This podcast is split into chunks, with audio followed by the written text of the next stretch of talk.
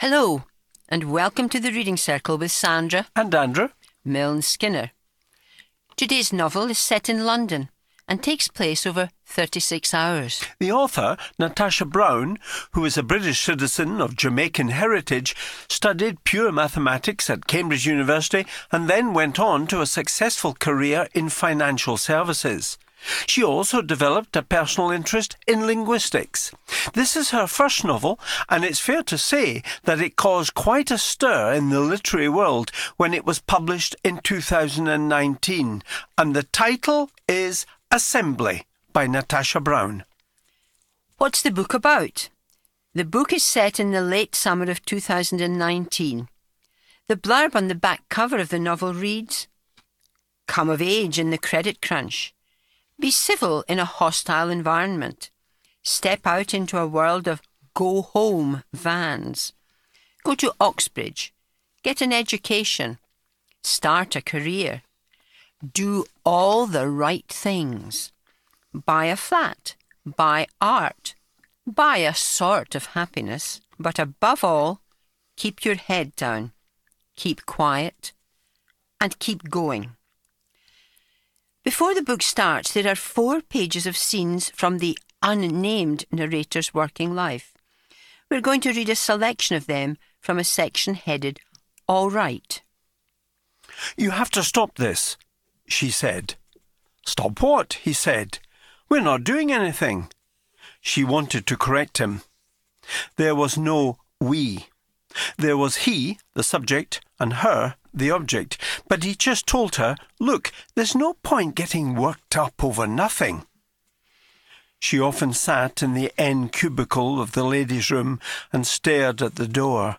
She'd sit for an entire lunch break, sometimes waiting either to shit or to cry or to muster enough resolve to go back to her desk. He could see her at her desk from his office and regularly dialed her extension to comment on what he saw and what he made of it. Her hair wild, her skin exotic, her blouse barely containing those breasts. Over the phone, he instructed her to do little things. This humiliated her more than the bigger things that eventually followed.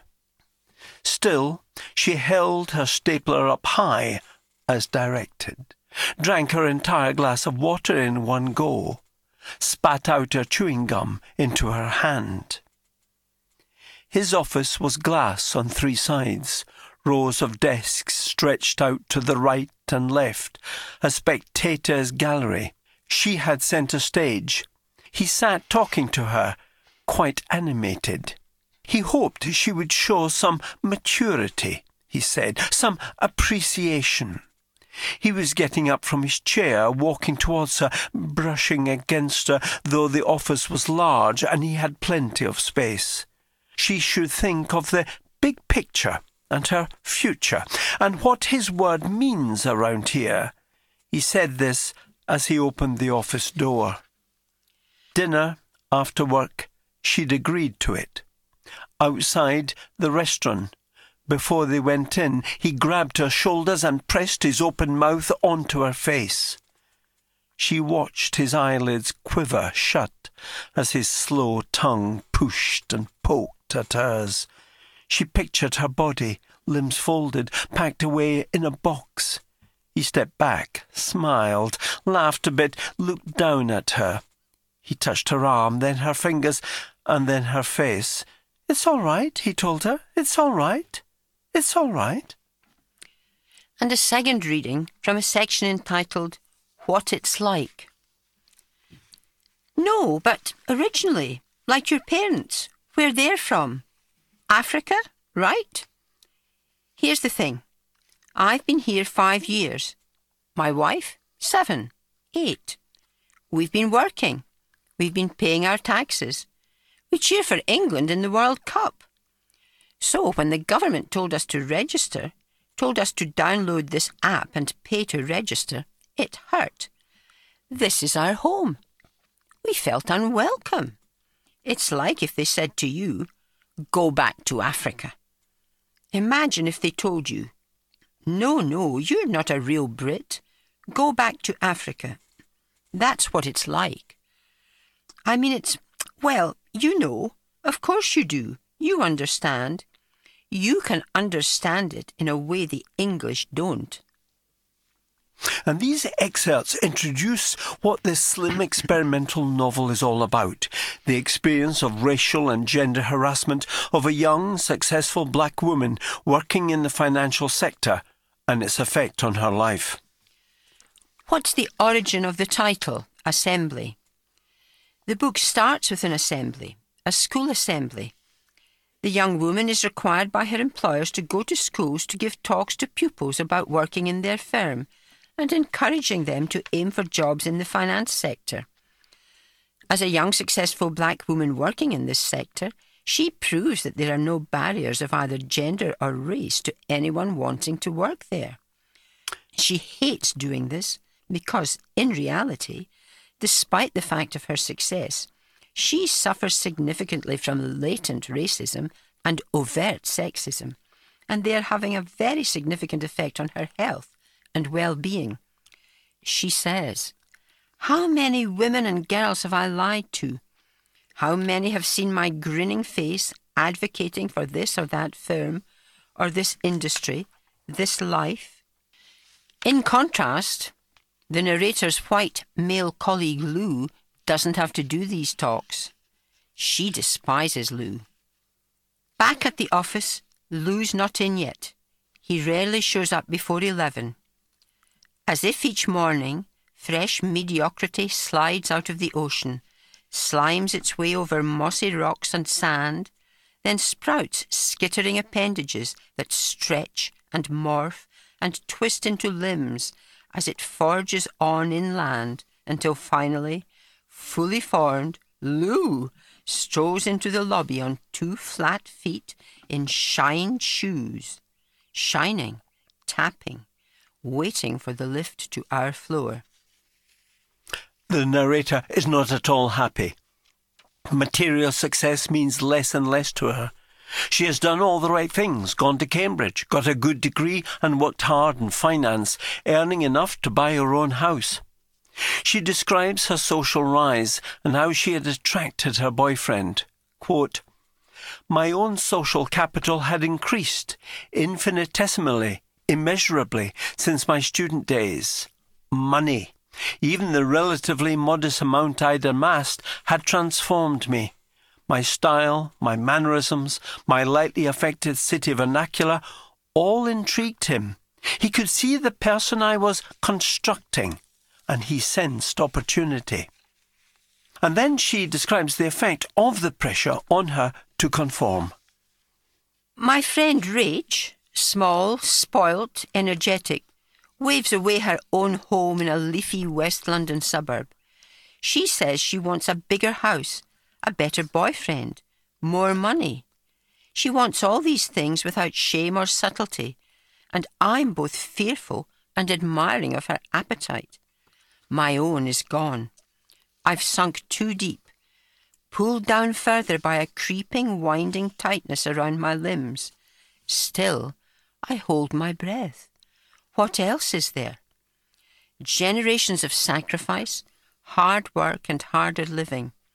So much suffered, so much forfeited, so much for this opportunity, for my life. And I've tried, tried living up to it. But after years of struggling, fighting against the current, I'm ready to slow my arms, stop kicking, breathe the water in. I'm exhausted. Perhaps it's time to end this story. And a further excerpt. It's the principle, Rach had told me earlier that day. Fuck the sexism. Harness it. Rach was adamant that her entanglement with one of the firm's global department heads was, in fact, her prerogative to reclaim and subvert the narrative of workplace harassment. They were getting serious, moving from formal praxis to something resembling mundane, genuine emotion. Living together. It was both simpler and more complex than my own relationship.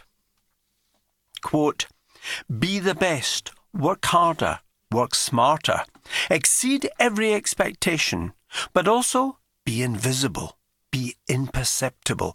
Don't make anyone uncomfortable. Don't inconvenience. Exist in the negative only, the space around. Do not insert yourself into the main narrative. Go unnoticed. Become the air. We also learn how scared she is that something will go wrong. But it's there, dread. Every day is an opportunity to fuck up. Every decision, every meeting, every report. There's no success, only the temporary aversion of failure, dread. From the buzz and jingle of my alarm until I finally go back to sleep. Dread, weighing cold in my gut, winding up around my esophagus, seizing my throat. Dread. I lie stretched out on the couch or on my bed or just supine on the floor. Dread. I repeat the day over, interrogate it for errors or missteps or anything. Dread. Dread. Dread. Dread. Anything at all could be the thing that fucks everything up. I know it. That truth reverberates in my chest, a thumping bass line. Dread. Dread. It's choking me. Dread. I don't remember when I didn't feel this. And then she gets promotion to share with the despised Lou. Later, she joins her boyfriend at his family's estate in the country to attend a grand garden party, another assembly. But at this one, she will be judged because they are upper class and she does not fit in. Perhaps his mother fears that by marrying the narrator, her son will drag the family down. Quote, Futures and children and purity not in any crass racial sense. No, of course not. It was a purity of lineage, of history, shared cultural mores and sensibilities, the preservation of a way of life, a class, the necessary higher echelon of society. Her son's arrested development, and what was this relationship if not childish folly, should not wreck the family name. End of quote. And at times she seems detached from reality. She says, for example, quote, I feel, of course I do. I have emotions, but I try to consider events as if they are happening to someone else, some other entity. There's the thinking, rationalizing I, me, and the doing, the experiencing, her. I look at her kindly from a distance. To protect myself, I detach. At the station, she thinks twice about going to the anniversary party. His parents tolerated me, as good, socially liberal parents would. They were patient with their son in the matter of his relationships.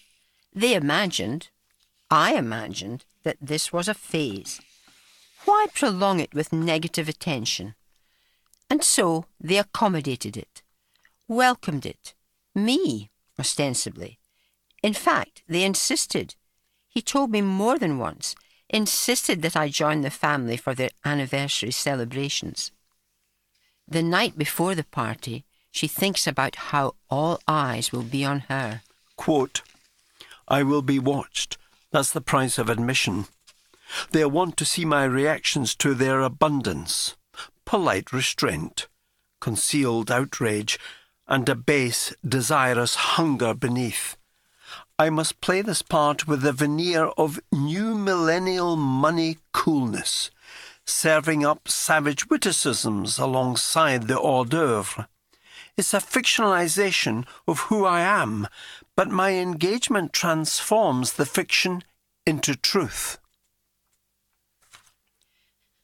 But before this, she's been to see a specialist. Privately, of course, because her firm provides private health care. She has had a biopsy. After several visits, she learns the results. She has cancer. She says, a physical destruction now to match the mental. Her boyfriend thinks that they are honest with each other, but she lies to him, tells him that the biopsy was negative. The specialist describes the treatment process. The narrator says she doesn't want to have it. Will she really hold to this decision? Well, you'll have to read on to find out. As for the style, the book is short, 100 pages, punchy and direct, and there's a lot packed into those pages. The author has a gift for subtle, focused language, and the book is beautifully written.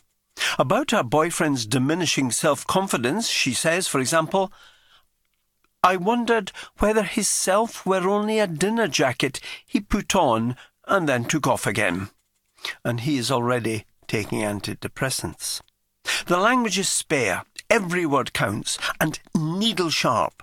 The prose is graceful, neat, and precise. For example, they had cleaved from their parents, or this train is tearing us together.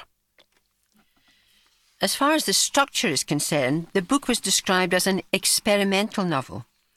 The structure is episodic.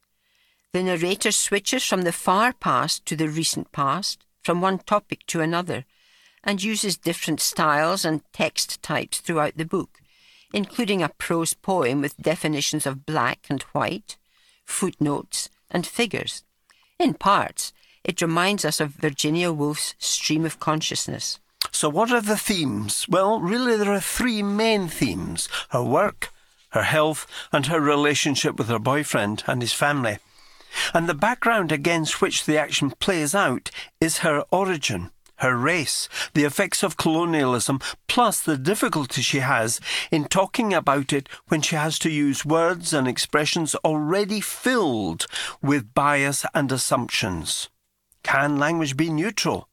The book is an exploration of this question. Quote, born here, parents born here, always lived here, still never from here. End of quote. Colleagues say she was promoted above them only because she was black, not because she deserved it. Assimilate is a word that appears a lot in this novel. The pressure to assimilate is everywhere, but she believes she will never be really accepted. And here's a quote The answer, assimilation. Always the pressure is there. Assimilate, assimilate. Dissolve yourself into the melting pot, and then flow out, pour into the mould. Bend your bones until they splinter and crack, and you fit. Force yourself into their form assimilate. They say it, encouraging, then frowning, then again and again, and always there, quiet, beneath the urging language of tolerance and cohesion, disappear, melt into London's multicultural soup. Not like Lou, not here, not into this. Apart from assimilation, another key word is transcendence. The narrator rises above her problems, literally, creating a sense of distance by climbing the hill above her boyfriend's home. By doing this physically, she also mentally transcends the worry and the stress of work and the pressure she's under to have treatment for her cancer. You're listening to the Reading Circle with Sandra And Andrew? Milne Skinner where we are introducing Assembly by Natasha Brown. Let's hear some reviews of the book. A nuanced, form redefining exploration of class, work, gender, and race. And that's from Harper's Bazaar. Natasha Brown's exquisite prose, daring structure, and understated elegance are utterly captivating. Bernardine Evaristo. Slim in the hand, but its impact is massive. This is the kind of book that doesn't just mark the moment things change, but also makes that change possible. From Ali Smith. Assembly heralds a powerful new voice in British literature. The Sunday Times. Her indictment is forensic, clear, elegant. A prose polished looking glass held up to her not so post colonial nation. Only one puzzle remains unsolved how a novel so slight can bear such weight. And that's from the Times Literary Supplement. Assembly expertly draws out the difficulties of assembling a coherent self in the face of myriad structural oppressions. Casting a wry look at faded aristocrats, financial insiders, and smug liberals. Will Harris. This powerful short novel suggests meaningful discussion of race is all but impossible if imperialism's historical violence remains taboo. The Daily Mail. In this excoriating indictment of the white supremacy underpinning the office space, Natasha Brown shows us the triple bind under which black British women live. Kayo Chingonyi. A stunning achievement of compressed narrative and fearless articulation. And that's from Publishers Weekly. So, what did our reading circle members think of the book? Well, we had another big turnout for the discussion of this book. 14 Reading Circle members attended. And for one of the shortest books we've ever read, we had the longest discussion. We spent over two hours sharing our thoughts about the book, discussing the language, the style, and the significant achievements of the author. Everyone praised the book for its language, for the ability to compress so much information into such a short book, for its inventive use of imagery, its precision, its stylistic resourcefulness. One member saw the narrator's cancer as her body's reaction to her work situation. Another felt that the cancer metaphor was central to the whole book. There were some reservations. So several people found it hard to get into at first. Many had to read it a second time. One member was on her fourth reading. One reader found it confusing at first and was annoyed by the contradictions expressed by the narrator. One felt the writing difficult. She felt frustrated that the narrator couldn't make up her mind. Several people thought that it was a sad book, with one saying that the sadness was a symptom of a slow spiritual decline. Others felt that it was an angry book. One said that anger is never actually expressed, but can be inferred. Another felt that the fact that the narrator wanted to give up was sad. One member said that, while she really liked the book, she got a little fed up with the complaining. She would not have enjoyed 200 pages of it. Another said that it made her think too much. Really? And yet another said that sometimes she felt she'd like to read a book where she didn't need to work so hard. Another member said that he thought the author had created the book the way an impressionist painting is created. It's successful, but writing in this manner let her off the hook from having to develop characters. Another member said that she didn't like any of the characters.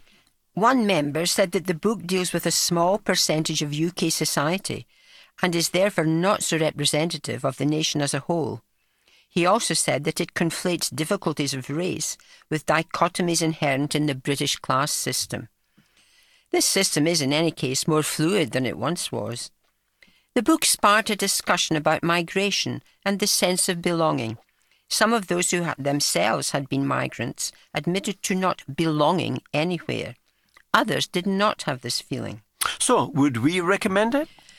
One of our reading circle members who couldn't attend last week's meeting said that he was glad not to have to read an experimental novel. Actually, we got such a lot out of the discussion, I'd have to recommend it.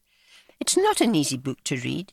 For me, it was suffused with suppressed anger, but it is thought provoking. Oh, fully agree. Uh, and Assembly by Natasha Brown is daring, bold, original, and it has real impact. The writing, is subtle and nuanced, and personally, I found it a real joy to read. And now to our book recommendations from Reading Circle members. Franz Werfel, translated by Geoffrey Dunlop and James Reidel, The Forty Days of Musa Dagh. This seminal novel of the Armenian genocide, Franz Werfel's best selling 1933 epic, brought the catastrophe of the world to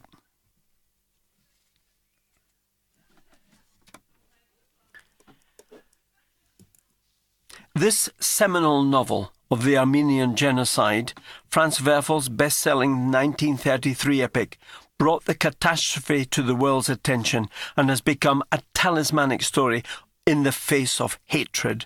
It's an allegory of deportations and political repressions and suppressions worldwide. It's A stunning epic with an arresting ending. Paul Auster, two books from him. First, Baumgartner, a tender masterpiece of love, memory, and loss by one of the world's great writers. And secondly, The Invention of Solitude, a moving and personal meditation on fatherhood. Emmanuel Carrère, Limonov, a 2011 biographical novel based on the life of Eduard Limonov, a Russian politician and opposition figure, as well as a poet and novelist. As much an historical and sociological approach to the 20th century Russia as it is a complex non fiction narrative based on the life of a living person. And we've got two books recommended, and they're Yanis Varoufakis, who was the former Greek finance minister. The first, Techno Feudalism. In his boldest and most far reaching book yet, this world famous economist argues that capitalism is dead and a new economic era has begun. And secondly, Another Now Dispatches from an Alternative Present. What would a fair and equal society look like? The author presents his radical and subversive answer. Jon Fosse, Norwegian, and the Nobel Prize for Literature winner. Alice at the Fire, a visionary masterpiece, a haunting exploration of love and loss that ranks among the greatest meditations on marriage and human fate. Matt Haig, The Midnight Library, a fantasy novel about choosing different ways of living. The only way to learn is to live. Janet Wolff, Austerity Baby, a fascinating volume in a family history, but one that is digressive and consistently surprising. Themes include exile and displacement, family relationships, and the struggle for creative expression. Raymond Gaita, Romulus My Father, an Australian classic. Tragic events were to overtake the boy's life, but the author has an extraordinary tale to tell of growing up with his father in country Victoria. And you've been listening to The Reading Circle with Andrew And Sandra. Milne Skinner, introducing Assembly by Natasha Brown. Do join us again next month when we will be discussing and comparing two books about authors' childhoods Boyhood, Scenes from Provincial Life by J.M. Coetzee, and Scenes from a Childhood by Jon Fosse. We're going to play out with Nine to Five, sung by Dolly Parton, from the soundtrack of the film of the same name. It's all about the perils of the work environment for women. Thank you for your company. Thank you for listening. Tumble out of bed and I stumble to the kitchen. Pour myself a cup of ambition and yawn and stretch and try to come to life the shower and the blood starts pumping. Out on the streets, the traffic starts jumping with folks like me on the job from nine to five. Working